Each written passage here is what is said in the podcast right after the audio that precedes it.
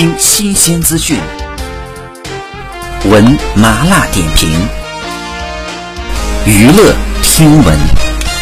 韩国女神李多海当年凭借《我的女孩》红遍全中国，如今这部经典的代表作呢，已经过去了好多年了。当年在中国走红之后，李多海还在中国发展了一段时间，并且呢出演了偶像剧。如今李多海多方与发展，在韩国与中国都有自己的事业。她在中国出演的新剧《我的女神我的妈》定档今年六月。这部《我的女神我的妈》讲述的是两代人的感情、家庭生活为背景，讲述了韩国媳妇江金波与中国婆婆徐曼丽家长里短的生活趣事。没想到昔日韩国女神，如今倒是在中国。我演起了婆媳剧。这部剧除了有李多海之外，还有金星老师、齐道、倪大红、黄以娜、董维嘉等人主演。李多海呢已经是一大惊喜了，没想到还会有金星的加盟。